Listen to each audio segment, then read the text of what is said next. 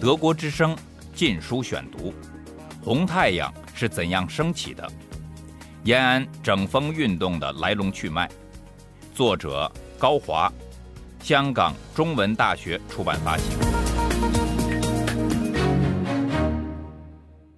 第七节，一九三一年四月中旬，任弼时、王稼祥、顾作霖率领的中央代表团，带着六届四中全会的文件。经闽西到达赣南，和项英领导的苏区中央局会合。在任弼时等未抵达江西苏区之前的三月十八日，项英曾主持召开了中共苏区中央局第一次扩大会议。这次会议本是项英为加强苏区内部团结而开的一次会议，也是巩固其在苏区领导权威的一个重要行动。会议的主要议题是。传达刚刚收到的1930年10月共产国际的来信，具体讨论的问题包括富田事变和一三军团过去工作的检阅等。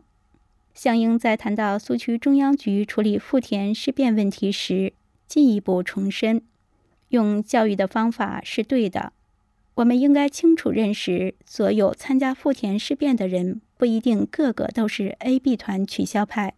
如果否认这一点是错误的，然而项英的意见在中央代表团抵达后立即被推翻。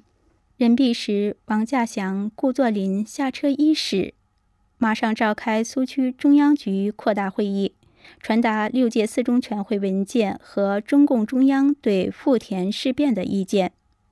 作为第一次扩大会议的继续，四月十七日。由任弼时主持在宁都的清塘举行中央局扩大会议，毛泽东、项英等参加了会议。这次会议通过了中央代表团起草的关于富田事变的决议，进一步肯定了富田事变的反革命性质。富田事变是 A-B 团领导的，以立三路线为旗帜的反革命暴动。更清楚地说。富田事变是 A-B 团领导的与立三路线的一部分拥护者所参加的反革命暴动。决议批评苏区中央局是在三中全会调和路线下成立的，指责项英为首的苏区中央局解决富田事变的路线完全是错误的。项英根本没有指出富田事变是 A-B 团领导的反革命暴动，反而肯定富田事变不是 A-B 团的暴动。这完全是模糊了富田事变的反革命性质。又说富田事变是由无原则派别斗争演进而成，更是大错特错。由于推翻了项英对富田事变的分析和处理意见，中央代表团与毛泽东在思想一致的基础上建立起密切的友好合作关系。一九三一年五月，重新恢复了红一方面军总前委的建制。仍由毛泽东担任书记。八月，毛泽东担任苏区中央局书记。一九三一年十月十一日，苏区中央局致电中共中央，通报由毛泽东正式取代项英主持苏区中央局。项英因解决富田事变完全错误，认为是党内派别斗争，因此丧失信仰，工作能力不够领导。中央局决定以毛泽东为代理书记，与重新确立毛泽东领导权相同步，是重新逮捕、审讯响应中央局通知回到中央局开会的富田事变的主要领导人。在苏区中央局的直接领导下，成立了以周以立为首的审判委员会。周以立是一九三零年长江局派去红一方面军总前委的代表。随后与毛泽东结成密切关系，首先把富田事变头子刘迪执行枪决，然后依次公审谢汉昌、李白芳、金万邦、周勉、聪允中等人，也一并处死。事隔三十年后，当年参加公审的曾山回忆了这次公审，他说，在公审中毫无逼供现象。被审的人完全可以自由自在地谈他自己的意见，他们不承认是反革命组织，而肯定是一个反毛团的组织。德国之声《禁书选读》。处决富田事变的主要领导人，并不意味诉 AB 团运动已告胜利完成。相反，它标志着更大的大 AB 团风暴的袭来。一九三一年七月间，原在河西坚持游击战争的红二十军，在政委曾炳春和继刘铁超之后任军长的肖大鹏的说服教育下，服从中央局决定，回到苏维埃中心区域的河东于都县。但是，等待他们的并不是欢迎和鞭炮。而是大逮捕和大处决。苏区中央局命令解散红二十军，扣押军长肖大鹏、政委曾炳春，直到副排长的全体干部。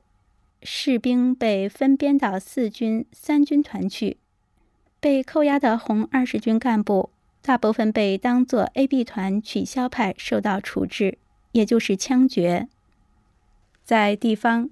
赣西南地区的干部百分之九十以上被打成 AB 团分子，有的被错误处置，有的被监禁或停止工作。继毛泽东在一九三零年发动大 AB 团运动后，江西苏区的肃 AB 团只因项英的坚决制止，才停顿了四个月，又在一九三一年四月如火如荼全面开展起来。并在五六七三个月达到了最高潮。为了贯彻落实苏区中央局四月十七日关于富田事变的决议中提出的对 AB 团分子要软硬兼施、穷追细问的精神，加紧了对所谓的 AB 团分子的刑讯逼供。所有 AB 团的破获完全是根据犯人的口供去破获的，审犯人的技术。全靠刑审，对犯人普遍采用软硬兼施的办法。所谓软，就是用言语骗出犯人口供；所谓硬的方法，通常是双手吊起，人像悬空，用牛尾竹嫂子去打。如仍坚持不供的，则用香火或羊油烧身，甚至有用洋钉将手钉在桌上，用篾片插入手指甲内。在各县的刑罚种类无奇不有，有所谓诈刑、打地雷公、坐轿子、坐飞机、坐快活椅子、瞎摸喝水、猴子牵浆、用枪通条烧红通肛门等等。就胜利县来说，刑法既有一百二十种之多。在运动中，被审人因经不住酷刑乱攻乱咬，使 AB 团取消派。愈打愈多，凡打 AB 团不毒辣的，都认为与 AB 团有关系，有被扣留的可能；而肃反机关则捕风捉影，甚至于公开的说宁可杀错一百，不肯放过一个之谬论，使得人人自危，噤若寒蝉。因之提拔干部、调动工作，大部分人都是啼啼哭哭，不愿意去。在打 AB 团最激烈的时候，两人谈话都可被疑为 AB 团。当时在中央苏区的邓小平对此惨剧也有过评论。他说：“我对总前委知反 AB 团的方式一觉有超越组织的错误。这种方法事实上引起了党的恐怖现象，同志不敢说话。然而在肃 AB 团的基础上。”中央代表团和毛泽东结成的友好合作关系仅维持了七个月左右。一经解决了毛泽东与项英在诉 AB 团问题上的矛盾后，中央代表团和毛之间又逐渐产生了新的矛盾。除了政策分歧外，毛的个人权利与中央代表团权限的不明确，也加剧了双方关系的紧张。至少在法理上。毛泽东是江西苏区党、军队、苏维埃政权的最高领袖，而中央代表团的地位则不甚明确。从中共中央授权讲，任弼时应是江西苏区最高负责人，但毛泽东已就任苏区中央局代理书记一职，因此，无论是从实力基础，或是从苏区中央局书记的法理权限讲，毛已是苏区最有权力的人。而中央代表团虽具权威，但只是处在一个监督者的地位。于是，在诸多矛盾的作用下，毛与六届四中全会后，中共中央的蜜月终于在一九三一年十一月初宣告结束。从此，双方开始了长达三年零两个月的对抗和冲突。德国之声《禁书选读》：红太阳是怎样升起的？延安整风运动的来龙去脉。作者高华，香港中文大学出版发行。